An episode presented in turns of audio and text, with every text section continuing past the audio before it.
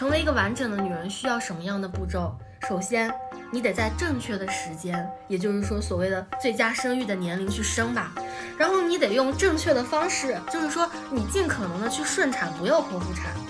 还有，你生的话，你都要生出一个正确的性别。你生了正确的性别还不行，你得生出正确的数量来呀，对不对？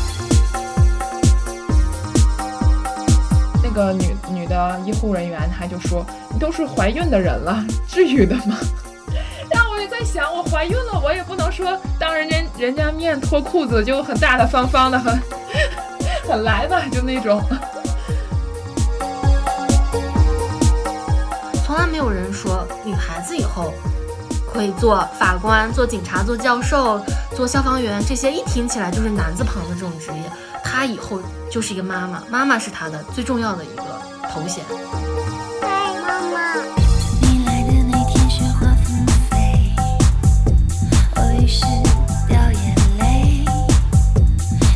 我发现，就是任何人都可以参与到，就是母亲这个其实相对于很私人的一个问题，连甚至一些男性的亲戚都会上来就问你啊，你有呃奶水吗？在跟她老公打电话，她打电话的内容就是求求你了，求求你给我签字吧，让我打无痛吧，真的痛到不行。然后电话那头她老公就是不同意。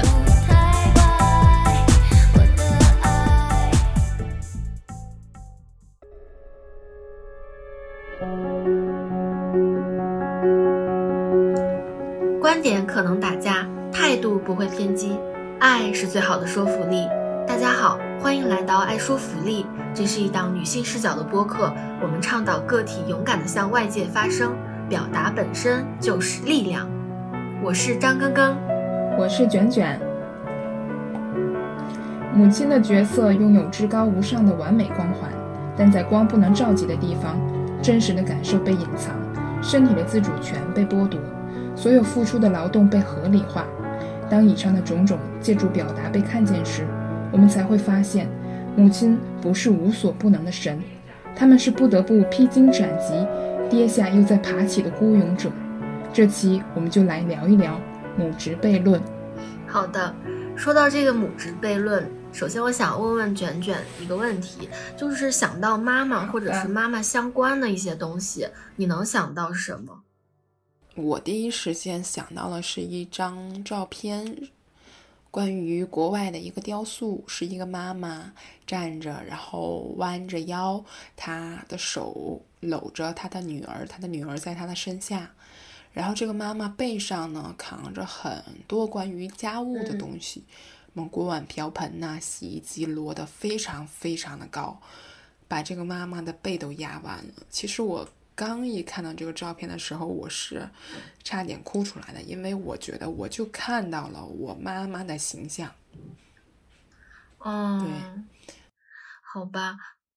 我跟你说，我想到妈妈相关的，我真的想了好多好多东西，比如说是个中国人就有深入骨髓的一首歌嘛，就是那个啊，这个人就是娘，这个人就是妈。是不？我以为你要，我以为你要说世上只有妈妈好。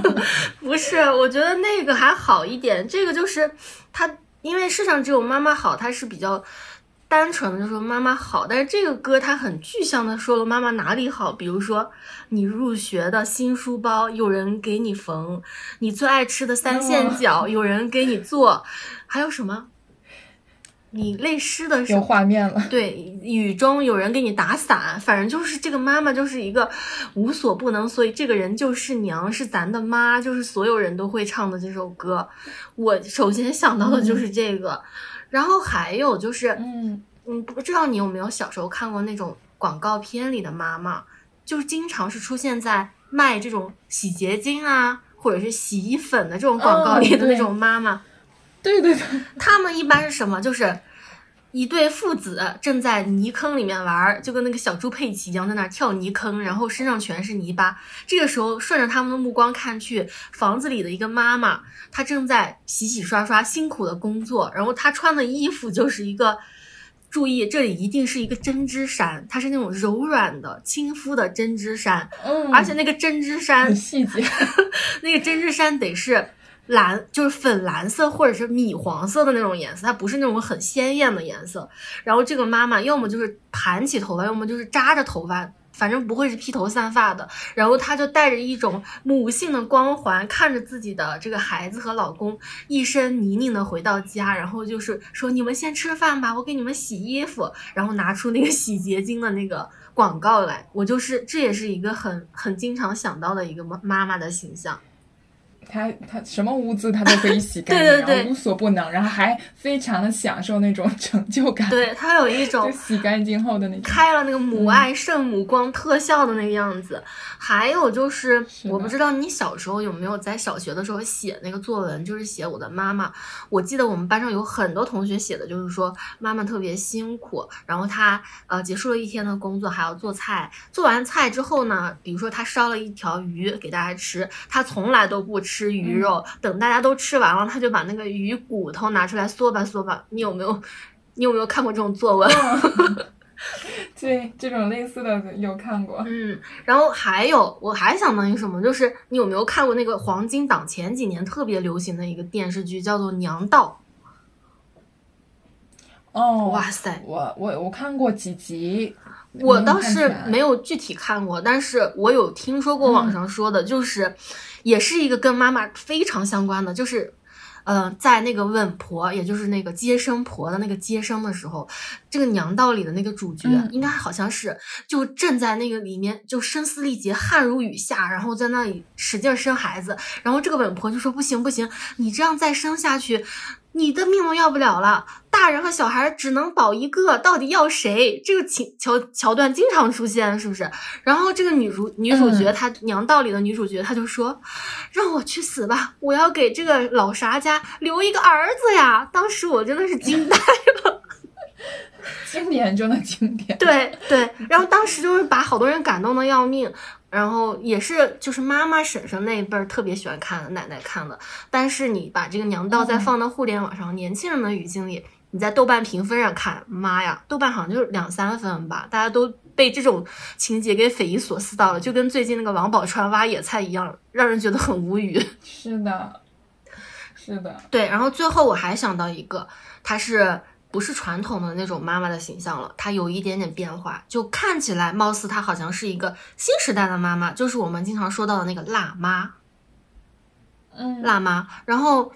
我有看到就是相关的这种文献啊或者论文，他就说辣妈基本上是源自小 S 吧，差不多就是从小 S 前十几年录康熙的时候，因为她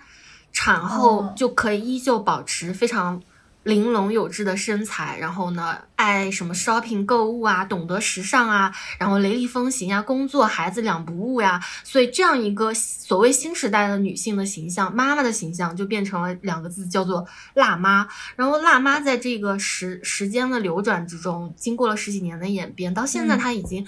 不仅仅就是说那个。呃，就是必须是那样子的一个，嗯、S 型身材，身材很好，长得很漂亮的妈妈的形象，她已经慢慢的泛化成一个基本上年轻一点的妈妈，生完孩子都会被叫做是辣妈怎么怎么。我们也能看到很多博主，他就自称辣妈购物啊，辣妈带宝宝呀，这样这样的话术，然后听起来好像这个辣妈。仿佛是女性有更多的选择。作为妈妈，你可以不像原来那么贤惠，那么温良恭俭让。可是这背后其实是父权是父权制和消费主义双重的对女性的规训。它其实从某种程度上不是解放，是更大的枷锁。就像你有看过那个朗朗他的老婆吉娜，她那个五十三厘米腰围的这个腰，等她生完孩子对对之后，对 很快就恢复到了那个身材。她就是一个名副其实的辣妈。可是当时上了热搜之后，有多少正在哺乳期的妈妈就觉得这是什么榜样啊？就是这样子的妈妈，不是我们就是这种日常生活里的大部分宝妈的处境。所以这个辣妈也是一个很值得我们讨论的话题，就是它究竟是对女性的一个松绑还是一个束缚？所以这就是我想到的一些妈妈相关的。当然，我们把它归咎为比较。呃，深的提炼了以后，你就会像你看的那个图片。其实它确实，不管是古代还是现在，妈妈很多时候都承担了这个家里非常多非常多的责任和义务。嗯，就像一个被压的直不起身子的这样一个母亲的形象，经常是我们脑海中想到妈妈的样子。那说了这么多妈妈相关的，其实大家相信也注意到我们的题目了，就叫做母职悖论嘛。那这个母嗯职，母职究竟是什么？可能可能会有一些人疑问吧，就是经常听到说母职惩罚，其实母职研究它就是当代社会性别研究中的一个非常重要的议题。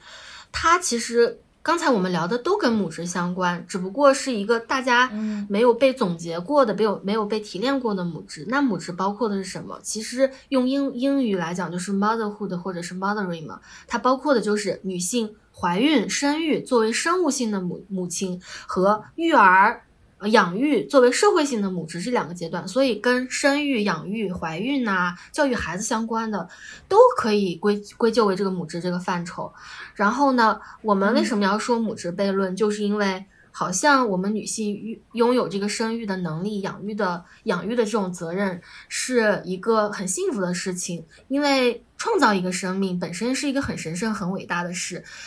然后呢，我们也经常听到各种各样歌颂母亲的各种文学艺术作品，就像你刚才说的。可是，母职它完全是一个被构建出来的产物，所以在这个女性主义的光谱里面，就有很多对于母职不同的这种见解。比如说费尔斯通和欧克利，他们就觉得母亲是被造成的，而不是自动生成的。那也就是说，我们经常说的，嗯女性是一种处境，而不是一个性别。那还有像那个嗯波伏娃。他就说，他挑战母爱天生说，或者母性是一种本能，他会认为这不是一种本能，他认为母职妨碍了女性的发展，造成女性的社会地位低下。还有一个叫米切尔，他就说到说，母职完全是被异化的女性角色，所以践行母职的过程嗯。完全是女性受压迫的过程，所以真的是嗯各种人，然后他对这个母职的理解都有各种自己的这个看法。我们两个人都作为妈妈，我的孩子一岁多，你的孩子两岁，那今天就从我们自身的经历来聊一聊。作为一个妈妈，你觉得母职对你来说造成了多么多少幸福和多少惩罚？嗯好，嗯，那我们先来聊一聊，就是没有怀孕之前吧，就是作为一个还没有婚育的女性，你当时是怎么样想着就是去结婚呢？其实之前我特别也想问你这个问题，因为因为当我想这个问题的时候，我根本就没有意识到之前的结婚生育，其实我都没有做过任何的选择，嗯，就当时是一种无意识的情况，就是默许这就是应该的。生活本身就该发生的事情，嗯没有想到有一些什么选择的余地，嗯会觉得就是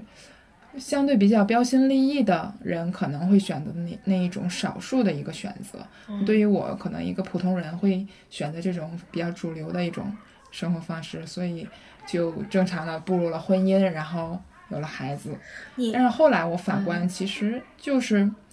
像那个被推着走的人哈，随大流。对对对对对对。所以我也特别想知道，你当时是因为什么想要就是结婚啊。我觉得结婚结婚这件事情，我倒是没有想很久。我跟我现在的这个爱人，我们认识可能没多久，恋爱谈恋爱没多久，我就说哇，我要嫁给你。当时我觉得结婚其实对于当时的情况，我就觉得两个人在一起和结婚差别不大，嗯就是我觉得没有什么特别不、嗯不一样的，所以就稀里糊涂的吧，反正也就结了。但是结婚之后呢，就嗯每一年过年就有人开始催生，有你当时有吗？我不知道你是结哦婚多久生的孩子。哦，我我我是我们认识很久才结婚，但是我们这个其实偏向于意外怀孕，就是哦我们是领证当天然后确认的怀孕，天就哪，很快，那这个就 哇，这真的挺快所以跟你。这个刚刚刚好相反，对、嗯我们，我是我们认识很快就决定要结婚，然后很快，这个嗯我爱人他们就嗯来提亲，然后整个很着急。但是结婚了嗯之后呢，好像是三年多都没有生，然后就是不停的有人催，哦每一年都有人催。其实是就我们俩，也不是我们俩，主要是我我自己不想生，可是呃。嗯到最后就是他们家的人都说你们俩是不是谁有毛病，赶紧有病就去医院里治 那种。感觉这个就是不不生育的夫妻最终都会被拷问到的一个问题，就是不就是生育的人到底谁有问题？你要么就是脑子有问题，要么就是你身上有毛病，就会是这样的任务。是的，对，而且我记得当时，永远不是被看作一个正正常的一个个人选择。对对对，然后当时我妈都跟我打电话了，就是说到这个事情，我当时也是很认真的说我不想生。哎呀，当时把我妈给伤心的呀。其实我不是那种说是要丁克的那种不想生，而是我知道我很喜欢小孩，我从小到大都很有孩子缘，就是我去哪里都小孩子跟我玩的很好，我很喜欢跟他们玩。但是我知道生生孩子这个过程是特别疼的，我是怕痛的那种人。嗯，所以就一直迈不开这一步，所以这是我不生的原因。我是这样的，我一直都很害怕。最后你知道是怎么样让我生的吗？因为我结婚的很早，我结婚的时候都我身边的好朋友没有一个结婚的。等我真正就是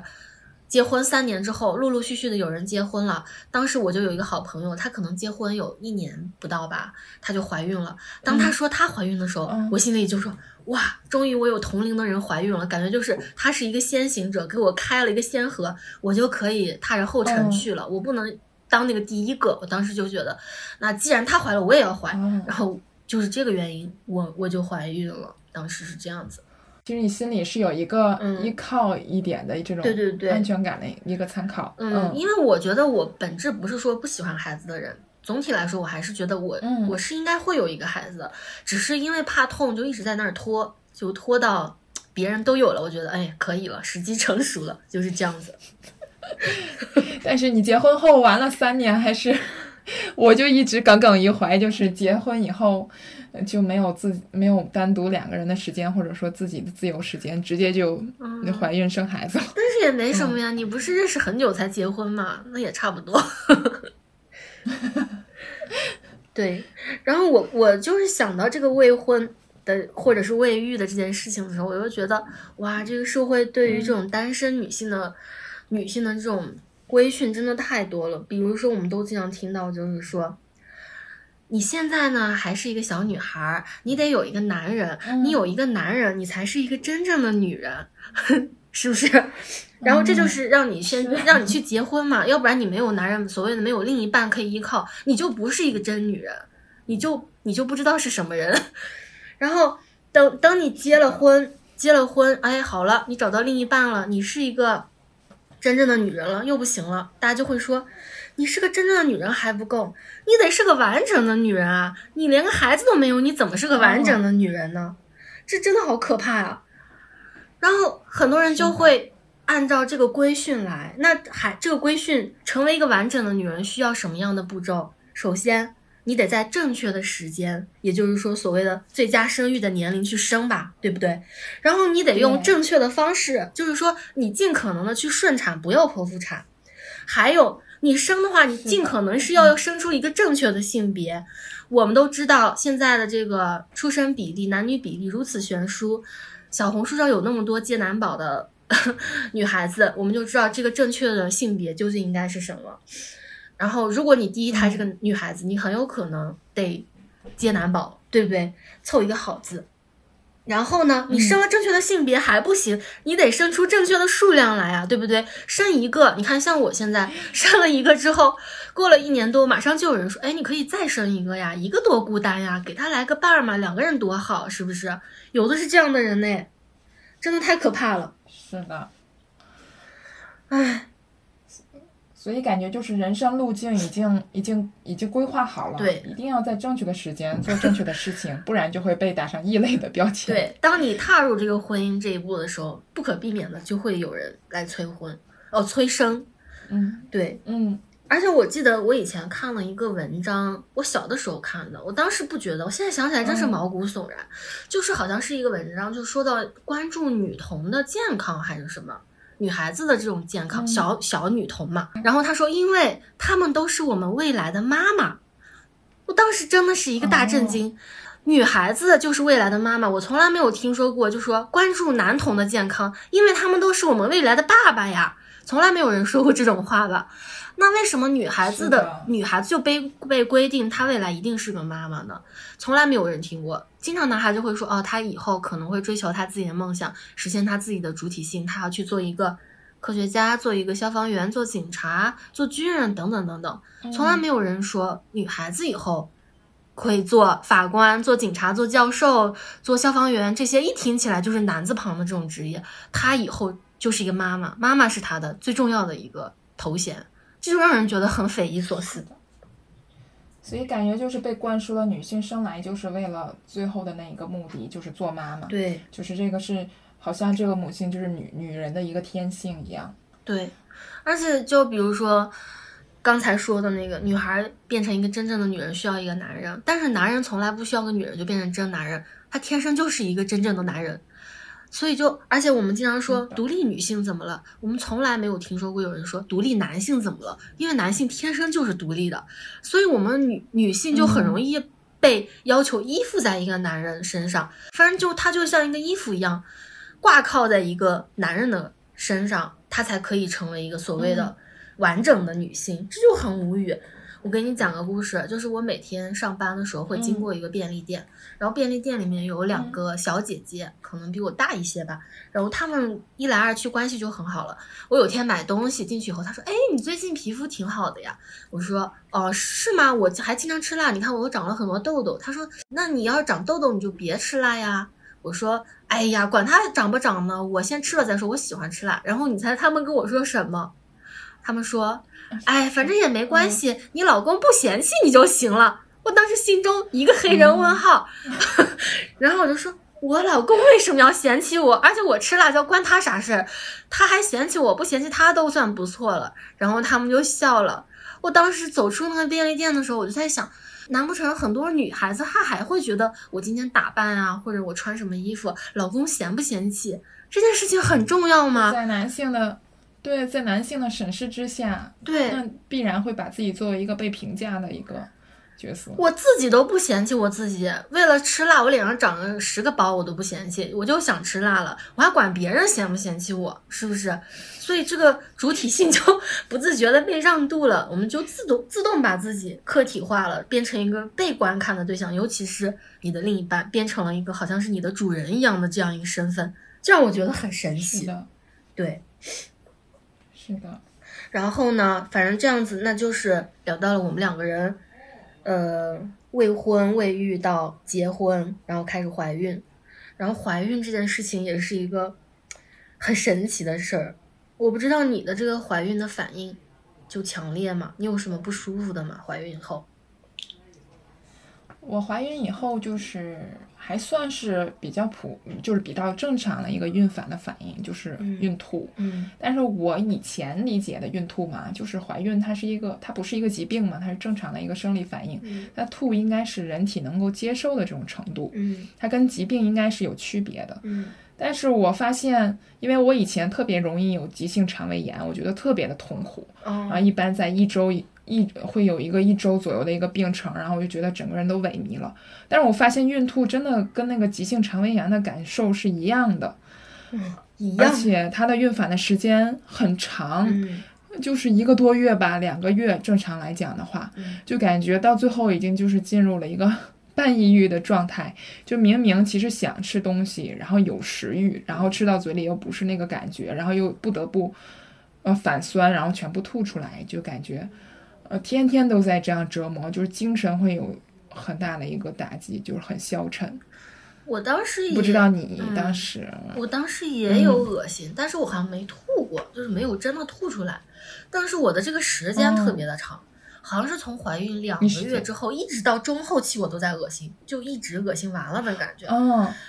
啊，你说这个就是我有一个朋友，她是就是孕吐嘛，嗯她时间很长，她基本上怀孕十个月，大概有八个月都是对呀、有这样的一个孕反，然后她到最后需要去输液，去输这种营养，然后保住她身体的这个是的，正常的这个我有一个妹妹，就是、她现在正在怀孕，她就是吐到完全就是吐出胆汁来的那种，所以她得就吐哦。太、吐太多，她会电解质紊乱的，这也很危险，就得去医院里面输液什么的，我觉得好可怕。而且不是我们之前说过嘛，就是说，呃，孕吐它是一个，是孕妇作为相对于说孩子，它是一个寄寄生在你身上的这样一个生命，它是一个排异反应。像我们一开始检查的那个 HCG，就是确认怀孕的那个激素嘛，嗯它本身就是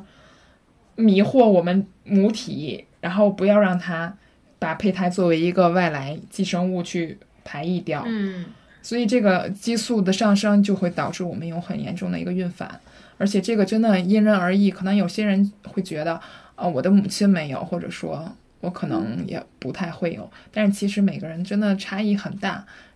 而且我觉得有一个东西特别神奇，就是怀孕之后大概十周左右，不要不是要去医院建档吗？当时嗯，当时我我怀孕的时候三十岁嘛，然后我去建档的时候，那个建档然后挂号，发现他就直接把我划到那个高危产妇那一栏了，就因为我三十岁了，啊，三十岁就划为高，划为高危的啦。真的是够抑郁的。我心想，天呐，我这我啥没干就已经变成高危产妇了，你说这种无形中制造了多大的焦虑呀、真的是。对呀、这样会会让很多就是纠结在要不要生育的这个时候，会考虑到这个时间的紧迫性，对，然后可能会，嗯，其实我觉得三十岁真的挺好的，就你自己也工作了一些年头，然后你自己也成长了，也不是那种不谙世事，没有想好，一切都准备的比较充分了，然后你才怀孕，自己也有财力支撑。对，啊，我就觉得真的好吓人，当时，因为一一叫号，发现哎，怎么是高危产妇的那个那个门诊在叫我，我当时心里咯噔一下，三十岁还很年轻，而且很很尴尬，就是当时大家都坐在大厅，你就觉得我干嘛了变成高危产妇，只是因为我三十岁，我觉得很无语。哦，嗯，而且这个其实就是这个做孕检真的太多了，就是各种吧，比如说建档之后还有那个很重要的检查叫 NT，就是颈后透明带扫描，那也是第一次你看到宝宝的样子，就是躺、嗯躺在那对。里，对，小手小脚，嗯，头大大的，跟个豆芽菜一样。那还不是那个还不是黄豆芽，是那个那种豆芽，扁豆芽。对，然后后面还有一些，比如说唐氏筛查啊，就是筛查你这个二十一三体综合征的。然后唐氏筛查呢，它又很不准，所以又建议你们直接去做一个抽血，就叫无创产前 DNA。然后还有后面有一个叫糖耐，就是葡萄糖耐量测验，就看你有没有得那个孕期的糖尿病。因为如果一个孕妇得了糖尿病，其实挺危险的，她对这个肚子里的孩子有有危险。然后还有就是一个四维的大排畸，这个大排畸不是我们吃的大排畸，是排除畸形的大排畸。然后这个四维就能看到一个三 D 的宝宝的样子。当时我们第一次看到那个四维的时候，还挺神奇的，长得就是跟他生出来完全不一样。哦，你当时看的呢？清楚吗？我当时看不到完整的脸，不知道是手还是有个脐带在前面挡着，哦，所以就还挺遗憾的。我还特意去出去吃了一根冰棍儿，然后说是吃吃点东西它会转过来，嗯然后结果没有。然后还有就是心脏彩超，看看宝宝的这个心脏，然后后面大排畸完了以后还有个小排畸，而且这些都是一些比较重要的。平时的话，基本上每个月你都得去医院去抽血做那些常规的检查。对对，对，后期一周一次大概要。啊，反正这个真的是一个挺神奇的事。就在我做产检之前，我真的抽点儿血都觉得痛的要命。结果你第一次建档的时候，那可能大概得抽十管血吧，差不多哦。对，第一次检查很多，嗯，然后到后面你习惯了，每个月都抽血，每个月都抽，你已经毫无感觉了，抽吧，就是这样的。就是也没有办法，只能硬上，那还能怎么办呢？反正我是耐受了，我觉得我后期真的无感了。嗯，嗯，我是对那个扎手指特别害怕，有的扎手指真的蛮特别疼。嗯，对，我不知道，就是你当时做产检有没有做过那种就是阴超？我们不是有 B 超吗？啊还有一种阴超的检查做过。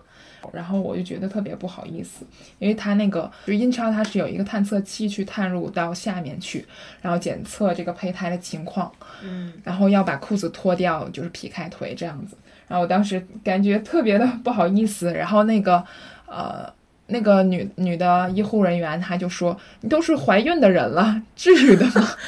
我心想，怀孕了就不能我也不害羞了能说当人家 人家面脱裤子就很大大方方的，很很来吧，就那种。这个我倒还好，因为我第一次做这种就是妇科的这种 B 超的这种，还是以前没怀孕的时候我就做过，而且那个做 B 超的还是个男的医生。哇塞！嗯不过他肯定不是单独的，就是如果是个男医生的话，他旁边都有那种女护士，但是作为一个嗯哦，那个均衡吧。但是我对这个身体吧耻感没那么强，反正我就觉得还好吧。嗯，因为当时，而且我做那个第一次做英超的时候，真的排着好多的队，就那个房里挤挤行行的好多人，虽然隔着一个帘子吧，是感觉就跟在菜市场里卖菜的那种哦感觉一样、热闹，所以就还好，就很快，因为就像流水线上的那个 等着拔毛的那种鸡一样，哦我就超级快，所以就还我可能对那个嗯探入式的东西就很害怕。做就现在体检做那个宫颈刮片嘛，我也特别害怕。对，而嗯，一般这种情况，那个医护人员都会说，都当妈了，都生完孩子了 对，对对对对。但是其实那个还那个宫颈刮片我也觉得有点疼，所以说就还挺紧张的。嗯，哎呀，反正就是怀孕嘛，它是一个你的身体会急速变化的一个过程。我不知道你怀孕之后身体有什么变化，像我现在的话，我在怀孕之前到现在，我的鞋码就大了一码，我整个人就感觉粗了一圈。哦，对我也我也宽了一些。它它真的不是胖，它是整个维度变了。就是你以前可能你的胸腔、腹腔、腰围是多少，那它因为它把你那个撑大了嘛，导致你就算是后来体重回到原来的那个体重，但是身材就感觉整个人就要壮实一圈儿 那种。然后这是一个产，就是怀孕期间嗯有意思的地方。还有就是，你会不会就是对吃自己吃什么东西啊，穿什么衣服，或者是化不化妆、口涂不涂口口红有很多疑问的那种？就是焦虑嘛，要不要继续？对对对有，当时特别仔细，不管用什么吃什么都得查一下。对对对，吃什么东西都得百度一下，什么孕妇能不能吃什么什么东西。化妆化妆品什么护肤品的成分也要查一下。对，然后我记得当时，因为我是嗯，发现自己怀孕是在坐高铁回家的前一个小时，然后我马上就要坐高铁，啊，然后当时我一查，我就发现，嗯，行了，不能打扮了，我完全就是开始素颜了。然后得知怀孕之后，觉得化妆品全是毒，可以通过皮肤呢影响孩子的健康 等等等等。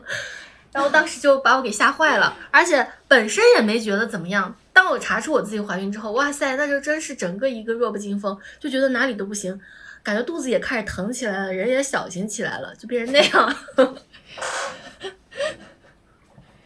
嗯，但是有的时候其实也不用那么紧张，是不是？嗯是没那么紧张。比如说，我经常在小红书上搜到，就是有些孕妇她会问说，嗯，我是孕妇怀孕多少多少周，我今天太馋了，吃了麻辣烫，请问对孩子到底有没有影响？底下评论都是说，吃吧，你会收获快乐，对孩子没有任何影响。还有就是，是的，快乐最重要了，对对对孩最对胎儿是最好的。哦，还有就是，我到孕后期的时候，在心理学上它会有一个专门的这个名词，叫做筑巢效应，你听过没？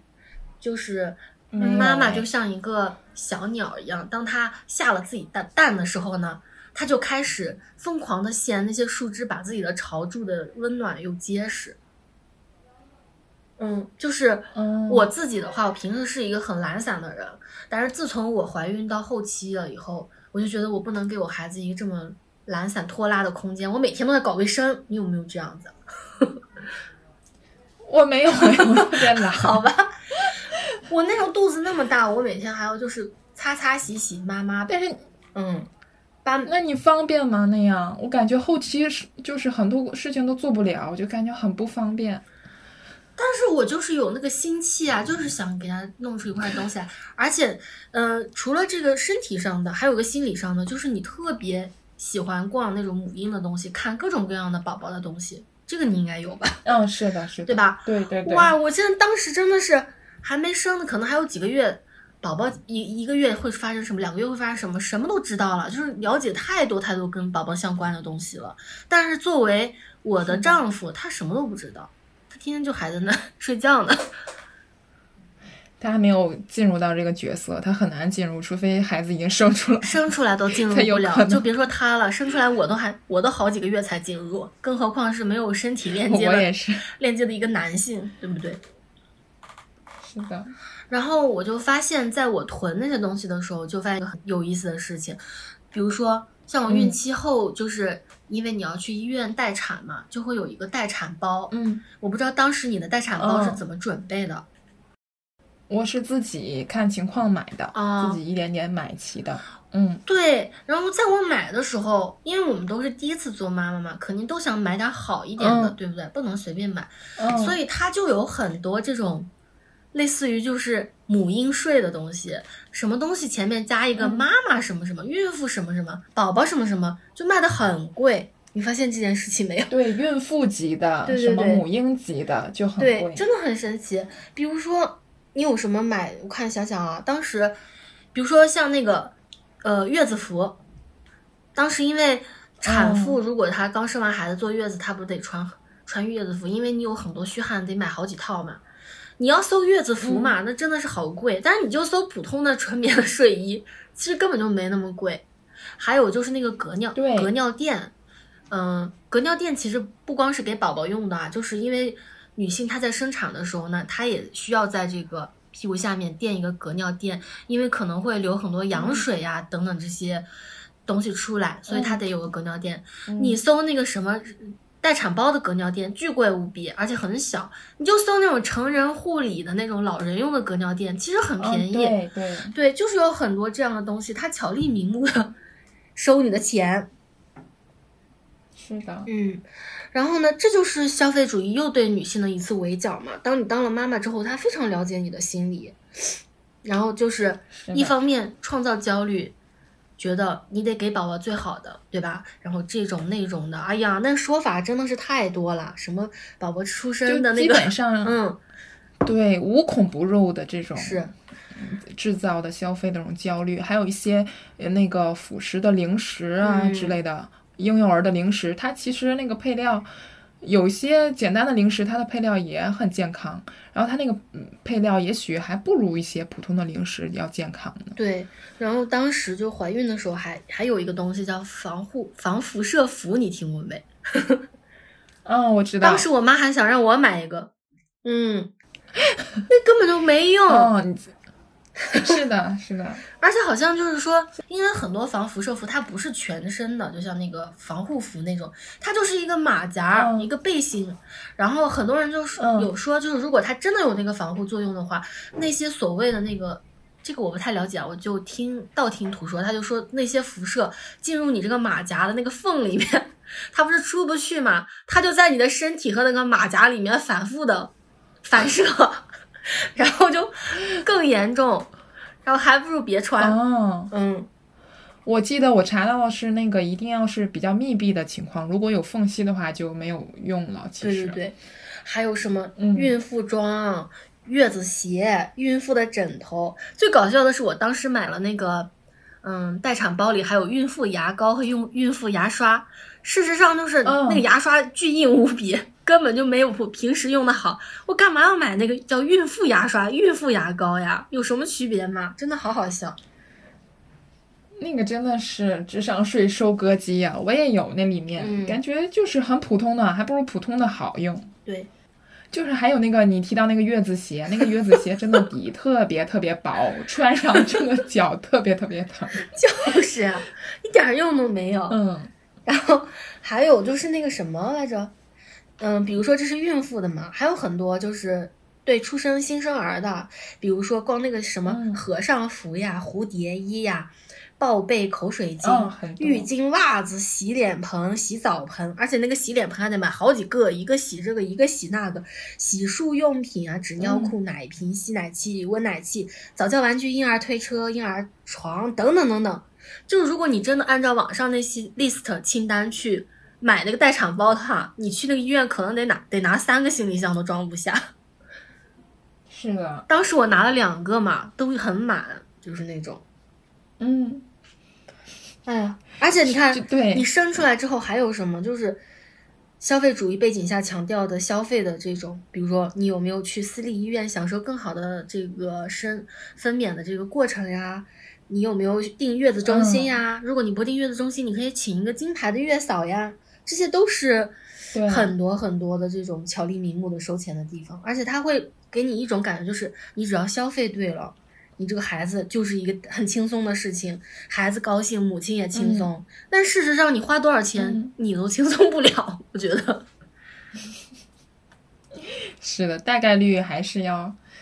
自己对就是他亲力亲为，就是精准的定位了这个女性这种育儿的心理和需求，因为她其实怀孕从怀孕那一瞬间开始，咱们就已经处于一种淡淡的焦虑笼罩的这样一个气氛里了。随着这个这个月龄越来越大，然后你自己的这个肚子隆起的程度越来越高，到出生那一天，你整个整个焦虑值就拉满了，到最后那一天。嗯，其实那个请月嫂去月子中心，我觉得还起码比那种商品式的洗脑要好一点，嗯，它起嗯码是帮助产妇解决了一部分的，嗯就是养育的问题。但是这个月嫂月子中心我没去，我当时是请了月嫂，我真的觉得月嫂这个行业真的很需要整整顿一下，就基本上就是那种是的很多都是那种。不是我歧视啊，就事实就是这种农村呐、他没有接受过什么教育，也不懂怎么样的，然后随便考一个证，然后就来到大城市，然后当月嫂，很多都是这样。至少我我请的那个就是类似这种情况，又不懂得科学育儿，还很很多地方你没法跟他沟通，最后弄得真的很难受，就这样子，而且还很贵。他们就是感觉简单的培训一下，然后也是那种死记硬背的，他们没有太多的经验在里面。嗯，对呀、哎，反正就是挺我当时，我当时去的，先去的月子中心，然后发现那个月子中心里面的那个月嫂实在是太不专业了，然后待了一周以后就退了，然后又回来请的呃在家的这种月嫂，在家的月嫂也又换了一个，哦，然后请了两个月嫂，才最后过完这个前两个月吧。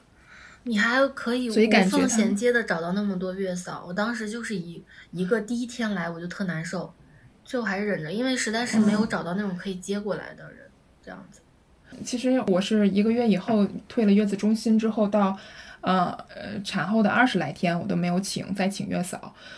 之所以再请的一个契机，就是因为我跟我家那位吵起来了，是关于我们孩子经常哭闹，他可能就是一个高需求的宝宝，但是他确实是。嗯，胀气比较严重，但是当时我们不太清楚，就经常哭闹。我认为呢是有其他原因，他认为呢是没有喂足奶，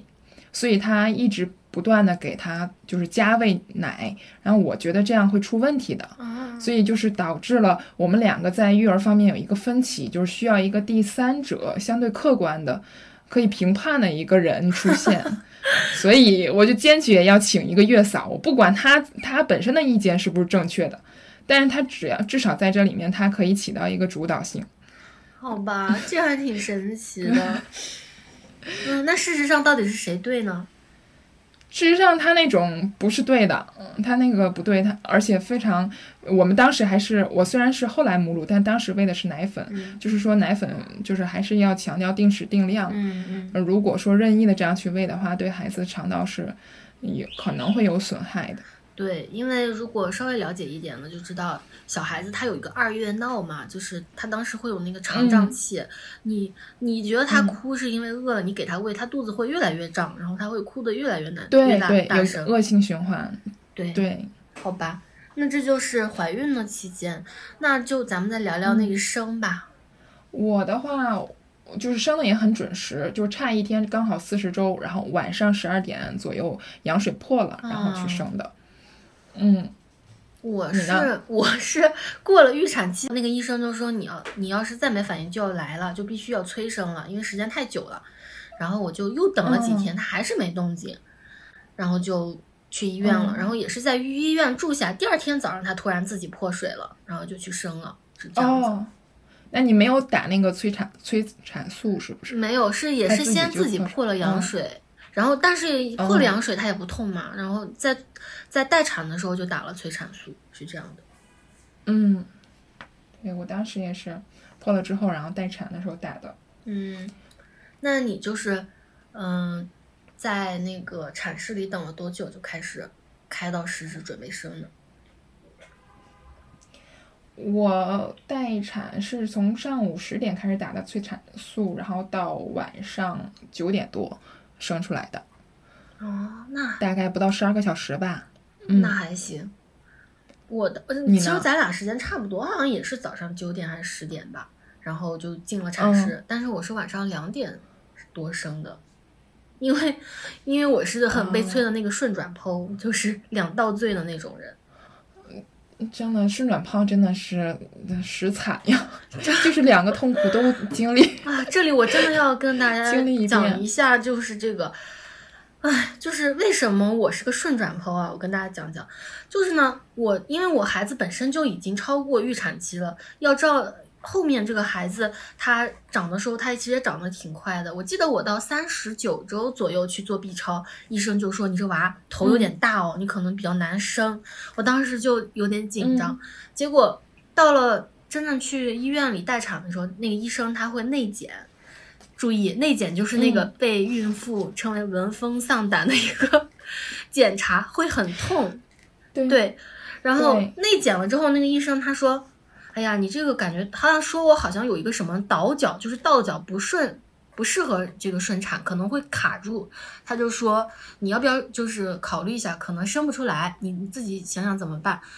但是当时所有的人都说你要去顺产，所以因为我们接受的教育啊，到处说的都是尽可能顺产嘛，对吧？能顺就则顺。嗯而且经常会听到说嗯顺产对孩子好，孩子经过了母亲的这个阴道的这个挤压，可以干嘛来着？有什么菌群的更聪明啊，更聪明，还有什哦么菌群，建立这个什么免疫系统什么什么的。然后我当时想，那我让我先顺着试试吧。结果去了之后打了催产，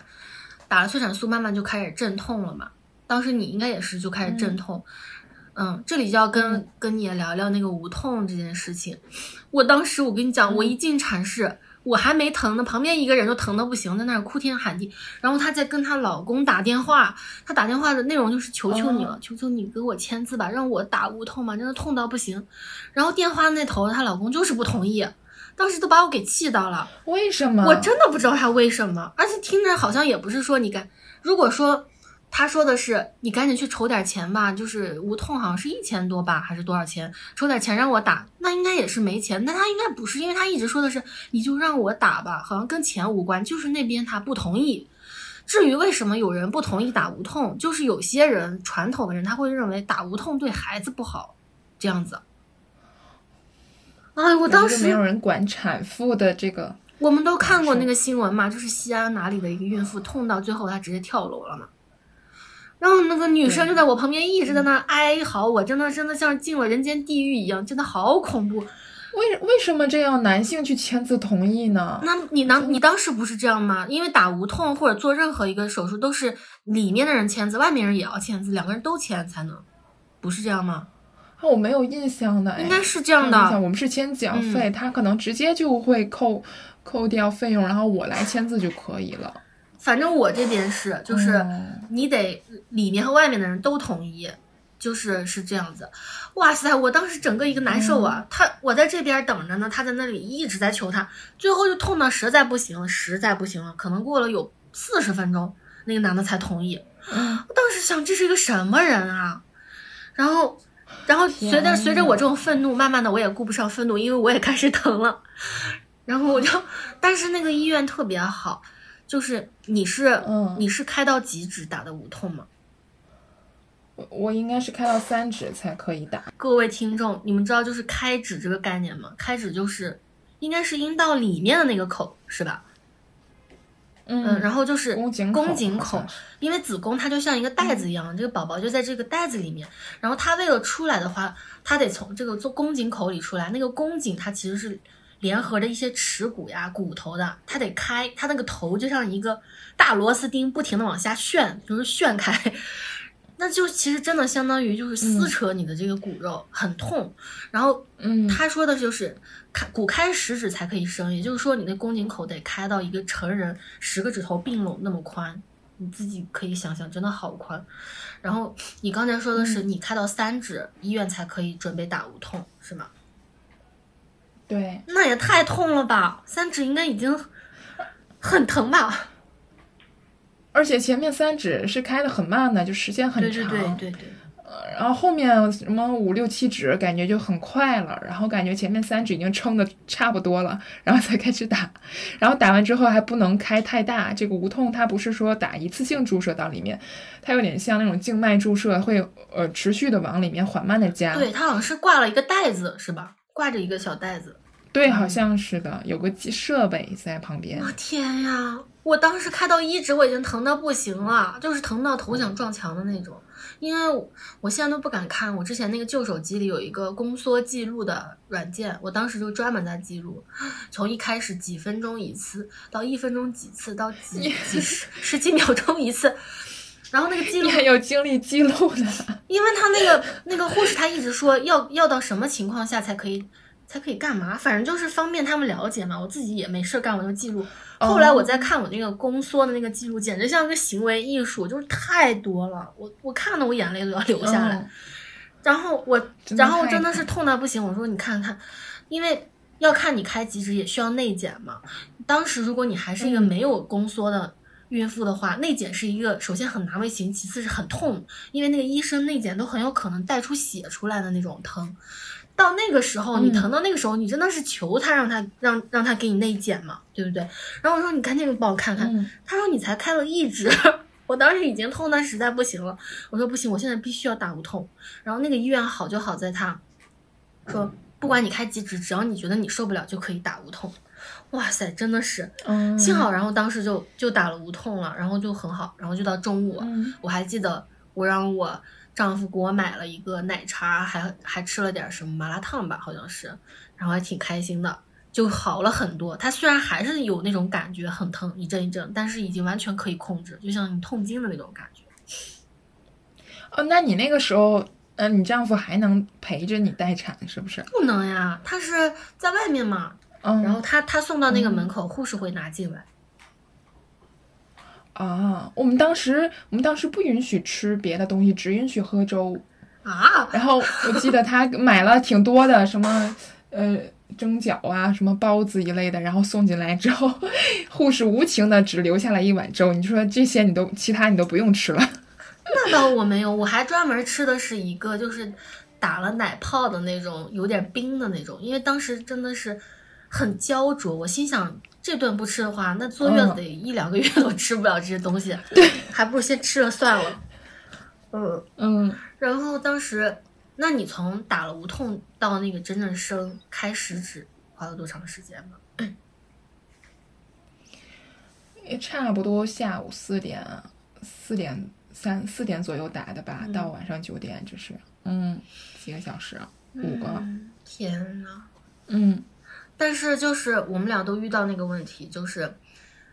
因为我到后面发现，你随着你开指越来越大，你好像发现那无痛没啥用了，就开始疼起来了。对对，我不知道他是故意调小剂量，让你有那种就加快产程，让你赶紧生，因为无痛它可能会麻痹你嘛，就会慢，还是说对对对，应该是有的。嗯应该是有的，因为我当时有要求，就是医生帮我加大，他说不可以，就像你说的那个原因。嗯，啊天呐，然后我是一直磨叽磨叽磨叽到晚上十二点多，然后都没生。然后但是他们看我那个情况好，我也不知道他是怎么判断的，就很多人在那待产，他把我已经推到产床上了，说你应该是差不多快了。然后就是生不出来，真的好难受。我当时觉得真的生不如死，就我的头发全部都贴在脸上，真的跟那个古代的那个生孩子一模一样，就是满脸都是汗。嗯，然后那个产室里就此起彼伏的，大家在尖叫。我不知道你有没有叫，就是控制不住自己的叫。我没有，嗯我到后面就是已经开过了之后，开到食指去生的时候，已经没有特别的那个疼了。哎，说真的，其实完全开指之后反倒没那么疼了，这是真的。是的，但是之前，因为后面我才知道我自己的无痛被我蹭掉了一半嘛，就是后期我才知道，哇，我在那场上真的生不如死，哦就是生不出来，已经开到他八指了，再坚持一下，然后到当时我已经你的体力，精疲力竭了，嗯对对对，然后当时就嗯。特别感人，我觉得就是那个助产士，他就说你赶紧让你老公给你买一碗肉粥，然后晚上十二点多，他买了一碗肉粥给我，我已经没有任何力气了，就躺在那里，然后是那个助产士，他拿着一个小风扇把那个肉粥吹凉一点，一口一口的跟我喂，把那一碗都给喂完了，然后你吃完这个就有力气了，啊，现在想起来真的还挺挺暖心的，但是我吃完之后、开到食指还是生不出来，然后就是生不出来，就跟他们预测那个一模一样，就是孩子头特别大，然后我自己那个好像宫颈哪里有个倒角，反正就是生不出来。那所以，我前面的这个罪全都白受了呀。是的，那最后是你要求，我不行，我还是抛吧，还是医生他及时的做出了不是我要求，我早都要求了。在我疼的受不了的时候，我都无数次把我拉去剖吧，我真的受不了了，我不想生。他说你都开了这么多指了，你坚持一下什么什么。现在想想真的好后悔，当时医生说你没有结这个条果全部的件时候，痛苦都你就应该直接去嗯剖呀，你何必要为难自己呢？是的，哎呀，然后我就被推出了那个产室，要推到那个手术室，因为剖腹产它是一个手术嘛，然后外面就是我的老公，然后我当时已经浑身控制不住的在发抖了，就像 就像抽风那种，咚咚咚一直在抖。哎呀，真的好好难受，就是那时候还有宫缩。然后我就想，当当他们说行，那你就签个字，你去做剖腹产的时候，我当时心里一下子开心了，就是终于不用让我再这么费劲了，真的嗯太难受。然后进了剖腹产，赶紧给我打麻药，打了麻药真的是上了天堂，什么都感觉不到。啊，你是你是全麻是吗？还是应该不是全麻吧，应该是半麻吧？哦是是这样吗？嗯因为我好像上嗯半身可以动吧，我不知道剖腹产是什么麻。啊反正当时我说快点快点给我打麻药，结果那打麻药的人他一看我的无痛，背上的无痛已经蹭的差不多了嘛，难怪你那么疼。所以这里跟大家说一下，啊如果你打了无痛的姐妹，你千万不要乱蹭，蹭掉的话就会很痛。然后，然后真的很神奇，剖腹产就是它划开你肚子的时候，你能听到那个肚子里的气噗这样子透出来了。啊，真的会听见，然后你就感觉什么东西在你肚子上划了，然后，啊，当时真的是已经精疲力竭了，然后就听见一个小孩子的声音，哇，哭了，终于就把他给抱出来为我觉得了，当时就，当时想哭的感觉，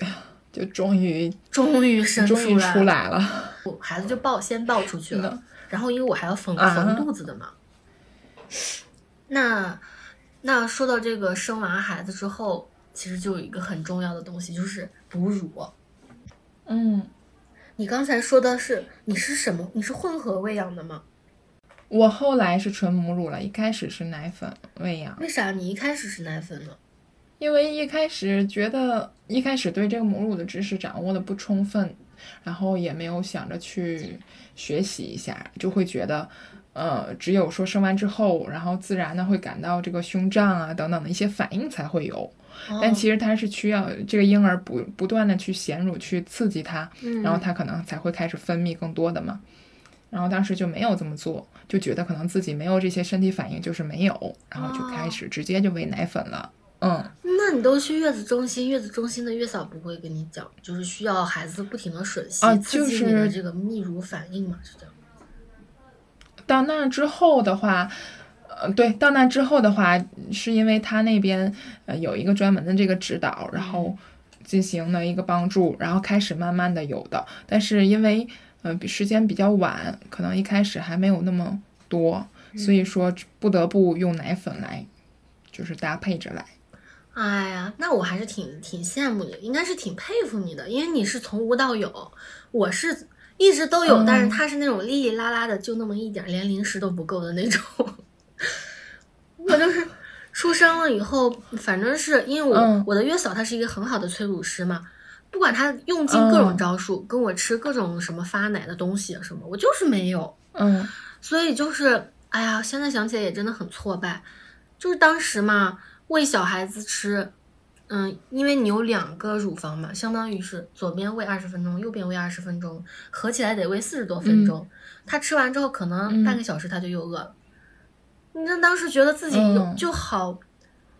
怎么就感觉那么没用呢？就是喂半天都没有，而且孩子吸的也特别的累，你就会觉得自己怎么那么无能。而且我不知道，我当时因为跟我前妻，就是我先看到我的那个朋友她怀孕嘛，她就是属于那种嗯乳汁很充沛的那种女性，所以我当时就很嗯挫败，我说为什么我就是没有吃都吃成个大胖子也没有，而且我记得特别清楚，就是当时月嫂把孩子交给我，让我抱在怀里，她让我坐着喂奶嘛。哇，我不知道你嗯。是天生就会抱孩子还是怎么，我抱在抱在怀里是怎么都不对劲，就是他也哭，我也难受，就是很别扭，超级难受。然后他也不嗯吃，他也不吃，嗯我当时就觉得我怎么这么无能啊？就是不应该是我们从小被教育的就是妈妈她天生就是就会呀、是不是？为什么我就不会？真的就是，当时月嫂我、我老公都在我旁边，然后我真的哭了，我就抱着那个孩子一边喂一边哭，觉得自己真的好无能啊那种感觉。嗯，没有母乳的去买奶粉，可能会他会有一种焦虑，就会觉得可能母乳本身对健康嗯婴儿的健康有一个很好的作用。但其实我看了那个书《母乳主义》，它里面的一些 对一些研究，其实它可能可以证明它在某些非常局限的领域会对婴儿。呃，有一些有益的地方，但是它跟奶粉喂养的这个悬殊差距非常非常的小，所以说，呃，没有母乳的话，也不必说感到呃愧疚，或者说母乳相对少的话，也不用感感到相对的愧疚。其实差别并不是说很大，而且这个东西，嗯，我觉得就是个人选择吧。即使这个人他呃有母乳或者母乳非常的充沛，但是他他也可以不愿意去做这件事情。嗯是的，是的。对，但是我觉得我，尤其是哺乳期的女性，你真的是完全被这个东西裹挟，因为只要是来看望你的或者给你打电话的人，他都会问你，哎，宝宝要吃奶，嗯，吃要吃母乳哦，母乳才是对宝宝好，你的奶水多不多呀？就不管是多么不熟的那种同事，他都会问你这种问题，你当时就觉得。我我是一个奶牛吗？就那种感觉，每天脑子里就是奶奶奶，而且我当时也又下载了个 A P P 记录他那个喂奶的时间嘛，我就觉得我这个人我也是全是躺在床上在给他喂奶一天那些时间。对，而我发现就是任何人都可以参与到，就是母亲这个其实相对很私人的一个问题，连甚至一些男性的亲戚都会一上来就问你啊，你有呃奶水吗？对我觉得这个非常侵犯个人的，隐私这个对，而且好像就是你想想，一个妈妈她生产过后是多么虚弱的一个时候，她正需要需正需要去休息。对，而且母乳妈妈真的很难做好一个月子。嗯，因这为她要。呃，一天二十四小时的喂奶，因为可能有些没有生育过的呃人不太不太了解，因为孩子要隔两个小时、三个小时就要吃奶，晚上也是如此，所以说就没有办法拥有一个很好的睡眠。嗯，反正我本身确实也是没有奶，然后所以我的月子里就是白天我来喂，给他当零食了，嗯调剂调剂，然后晚上的时候就用奶粉。所以，但是其实我现在想想，幸好我没奶，要是我奶水充足的话，家里所有的人都不用管他了吧，然后大家都睡觉，就我一个人天天在那儿喂奶。如果你不喂的话，你还胀得慌，就有很多人堵奶得那个叫什么乳腺炎嘛，对不对？对，我反倒得解放了。其实这个胀奶很多很多人他不知道这个问题，就是我家里的有些亲男性亲戚啊，嗯他会觉得这个你只要他不喝，你不喂就可以了。但是其实这个就跟我们上厕所一样，嗯你膀胱满了，它就是要排的。是的，然后这个就会限制到你，你两三个小时就一定要排，然后你就不可以，呃，在没有孩子的情况下去外面去玩，去做别的事情，呃，或者你要去的话，你也要携带这个吸奶器，对，要定时的去找时间去把它排掉，就非常限制就是个人的这个自由和对要安排一些其他的事情。嗯。所以我就经常看到很多那种背奶妈妈嘛，她她为了让孩子嗯吃奶，她没有断奶，她每天上班的时候就过一两个小时就要去拿那个吸奶器去泵奶，然后把那个奶再装在那嗯。个保温的地方，然后拿回去再热给孩子吃，这是非常辛苦的。你就别说这个泵奶我到本身了现在还，是，你现在还是啊？天呐！嗯，还没有断奶呢，现在还在每天的背奶，所以就是不过已经比原来次数少很多。所以你的嗯宝宝是、就是现在就是还是纯纯母乳啊？哦，现在可以吃饭了，就是母乳只是一啊，我知道，我的意思就是他没有他的奶嗯都是从妈妈的这个母乳里来的，没有喝奶粉吗？没有，你太伟大了你太伟大了，真的。我想想，你每天洗那个什么吸奶器啊，那些东西都烦的要死了。嗯，对，就真的很烦。而且这有一个问题，就是我不知道你产后，嗯，你食量有没有增长？因为我哺乳，我感觉我的食量就增长了，吃的就很多。然后就呃旁边有，就周围有很多，经常有很多的声音，就说哇，你天呐，你竟然吃那么多！就每当 每次听到这样的声音，我就感觉，唉，就感觉。我真的是，这是完全是生理性的，因为我是实在是没有奶嘛，我最后也受够了，我真的不想再再为了每天在那里给自己找挫败感。我是到了六个月嗯之后，我又彻底断了，我也是，而且我断奶就是好说断就断，没有任何反应，就说明真的是真的没有奶吗。然后那那他也没有，就是说非要依赖这个，嗯、没有，因为从小就是混合喂养的嘛，他对奶瓶也很熟悉，也无所谓，所以他就说断就断了。然后真的是，当我哺乳期戒断断奶之后，我整个人就是瘦了很多，就是你真的就没有那么需要吃东西了。虽然以前我也没奶吧，但确实哺乳期的女性她会吃很多东西，很饿，每天都。嗯，嗯，对，太就是有伟大了。一种生理性的饥饿。而且要喝水嘛，因为乳汁它里面很多成分是水。对，要不断的补充水分。天呐，我不是看到有一些小红书上的那种妈妈，她说她断奶之后就哭了，因为他说就是什么三十七度的爱就这样断开，这个还真的是挺神奇的。反正我没有，我是笑了，因为终终于得解放。我觉得会可能会有嗯，因为你跟他的那种身体的联系更加紧密，确实如此。是的，我想我可能会边哭边笑吧，又有点悲伤，又感觉啊，终于解放了。哎呀，而且就是因为我觉得，因为我这个不用没有哺乳的这个，没有自己亲喂哺乳这个，所以晚上的时候都是我老公嗯陪着孩子睡觉的，从出生到现在。所以我，哦我个人觉得，我生完孩子之后对我的生活影响不是特别大，就基本上以前是什么样，现在还是还是那个样子，没有觉得很累。这样，那他还算是主动担负起了他去带孩子和养育孩子的这份责任。对，而且吧比如说跟宝宝相关的，只要我们两个人都在，那就必须是他的。比如说晚上带孩子啊，教他写字玩啊，带他出去啊，然后洗澡啊，给宝宝洗澡，嗯全部都是他干。嗯，然后以至于现在是什么情况？就是写写，因为他也认识一些字嘛，就写爸爸他都认识，嗯爸爸、爷爷啊。写妈妈的时候，他就会说小鸟。他跟我真的不熟。每次，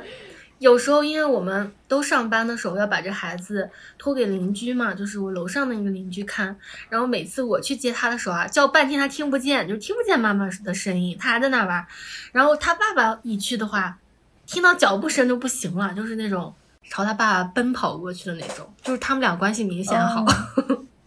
其实这样很好，就是男婚姻中的男性就是应该多多参与到对，嗯，我觉得我已经仁至义尽了，就是生孩子疼的都差点疼死人了，我觉得就可以了，剩下的就你来吧。如果说只剩我一个人在家里的话，那我就带这个孩子；如果我们俩都在，那就必须是他的呀，对吧？嗯，我是他应该承担。是的，这就是我的一个嗯，家庭的分配。就我们也差不多。哦，我跟你说个特别搞笑的，因为因为我不是老师嘛，然后我有时候在朋友圈里发孩子的照片，然后那些学生嗯，他们都以为那个孩子是我弟弟，其实就是想说，就是我没有因为这个操劳对我没有因为就说操劳生完孩子感觉自己老一圈的那种，那倒是没有，就该干嘛还是干嘛，没有什么特别大变化。但是，但是我老公因为他经常带孩子出去玩嘛，就 有一次他他出去以后，就有一个中年妇女说：“你这是你孙子吗？”把我老公给伤心坏了。他就是，所以这个说明了，真的就是太劳累了，才会让一个人有一种疲态，然后会衰老。对，真的是这样。只要是生活相对轻松的话，就不会。对，真的是这样。而且我后来想想，一方面是可能觉得他比较老，还有一方面可能是另一个层面，就是因为你看小区里面那些妈妈啊、奶奶啊带带孩子的太多了，就很少有一个真正是父亲的角色的带孩子。他们可能觉得这个人嗯看起来半老不老的，可能是爷爷比较闲，他才会带个孩子这样出来。嗯，隔辈儿对对对的这种，嗯，然后因为是年轻爸带孩子的确实不太多，可能是这样，我就这么安慰他，但是他当时还挺挫败的。我说，他说你看看哪个爸爸天天带着孩子带着玩这玩那的，我说你不要不以为荣反以为耻哦，你这是给男性同胞争光呢，是他们都不带，这是谁的问题？又不是你的问题，你应该感觉到高兴，感觉到光荣，对不对？对，像我家那位有的时候带很久，然后他说：“你看我今天带了一天孩子，我就会说怎么样，我还要给你发锦旗啊，这不是你应该做的吗？”对呀、这就是所我说谓的我还他还在我肚子里待了十个月呢，我还带了十个月呢。对啊，这就是所谓的母职惩罚和父职奖赏。就是妈妈做太做再多，如果这个孩子犯错，他也会说你妈怎么教你的，让你妈回去教你去，全部都会归咎为这个妈妈的问题。但是父亲的话，平时不管不顾，稍微带一两天，那那就不行了，那就是夸的呀呀，这是个好爸爸，是不是？对，爸爸稍微做一点就是被奖赏的，妈妈做再再多，但是他有一点点的呃错误也会被挑出来。是的，这就很匪夷所思嘛。而且，嗯，我们经常说就是各种骂人相关的，什么你这个人一点教养都没有，有妈生没妈养的，就感觉这个是有妈生都已经不错了，你妈还得养你，对吧？养还得把你养成一个有教养的人，那这个爹去哪里了？我们古代不是说什么来着？养不教，父之过。可是真正现实社会里面，嗯就是妈妈承包了这个孩子的所有。你看看，我就觉得有一些，我不知道你有没有加到这样的朋友，就是他生完孩子之后，他会把他的微信头像换成他孩子的照片，然后他的名字呢，也从他以前自己的名字变成了什么什么妈妈嗯这样的，你有见过吗？嗯嗯，对啊，有，然后朋友圈也全部都是围绕着孩子子。孩子，其实我想到之前，呃，其实很多人，包括我在内，就会很反感那种频繁的在朋友圈里面就是晒孩子的嘛。嗯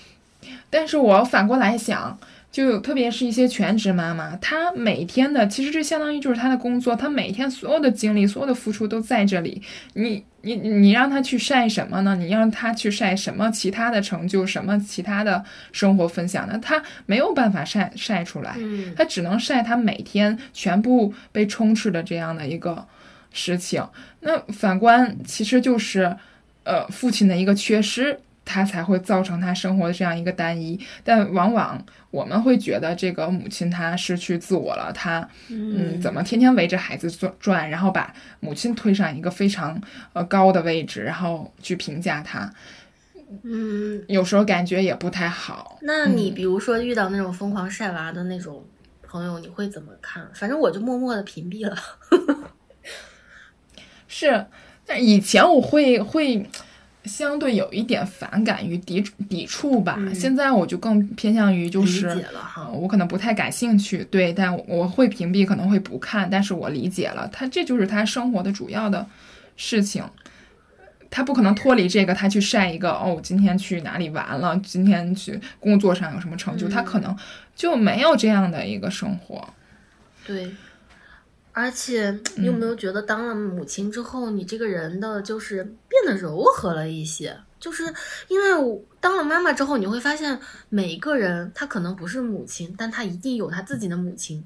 他都是妈妈辛辛苦苦生嗯出来的一个孩子，所以就更加能够理解别人了，就没有像以前那么，我是这样，就没有像以前那么锋芒毕露了。我是这样。就更能有同理心了。对，而且很容易共情。嗯，当了妈妈之后，看不得那种孩子生了病了呀，或者是失踪了呀这样子的新闻，就稍微看一下，那个眼泪就要流出来，就是这样子。嗯，对。哎呀，反正就是想到这个，就想到妈妈真的承担了太多太多，除了生产、哺乳以外的事情。因为作为一个生物的所谓的雌性，它天生就具有这种孕育。呃，有有孕育的能力，你生产，然后而且你有乳汁，你可以去哺乳它。但是其实除了这两项之外，孩子生出来了，万难之后还有万难呀。有的是要花力气的时候，比如说你要去教育他，你要去给他一食三一天三餐做饭吃，哎呀，很多很多事情。那这些事情就不应该全部都是母亲的职责了，对吧？然后呢，我就看到有一些很有意思的词语，比如说。你有没有见过，就是那种解放老母亲神器？还有就是，还有一个词我特别不喜欢，叫省妈神器。就是这个词没听过，省妈就是就省钱的省，能理解吗？省妈神器。哦哦哦哦，我知道了，省妈神器。省妈神器，你想这个词的意思就是什么？这个妈她不是个人呐，她是个东西，她才能被省吧？就省着点用用，就感觉完全把这个妈妈就是客体化，变成一个物品。就可以再省一点它，让它没有那么容易磨损消耗。然后还有就是什么各种各样的带娃神器啊，各种各样的东西，就是这些名字里面全部都是老母亲啊、省妈呀，就反正跟跟跟父亲没有任何关系。而且那些焦虑的妈妈们，他们在忙碌了一天、心身俱疲的时候，去发现购物网站上说：“哎呀，你买了这个东西之后呢，它是一个省省妈的神器，你就不会那么累了。”然后你再被割一刀，这就是一个双重的嘛，所以这就也是映照了我一开始说到那个辣妈的那件事情。哦哦，亲爱的听众朋友，这期节目要在这里结束了，因为我跟卷卷聊得太嗨，导致时长太长，不得不分成两期来播。这期节目讲的就是我们从单身走进婚姻，又决定孕育生命的心路历程，还有作为生物性的母亲怀孕、生产和哺乳的身体经验。那下一期我们会从社会性母亲的角度出发，聊一聊如何养育孩子，以及一些文学作品和社会现象里的母职惩罚。如果你对后面的故事和话题感兴趣的话，可以订阅我们，然后关注我们下一期的节目。爱说福利是倡导个体勇敢向外发声、表达自己的播客。我们非常欢迎你在评论区跟我们交流互动。那我们下期节目再见吧。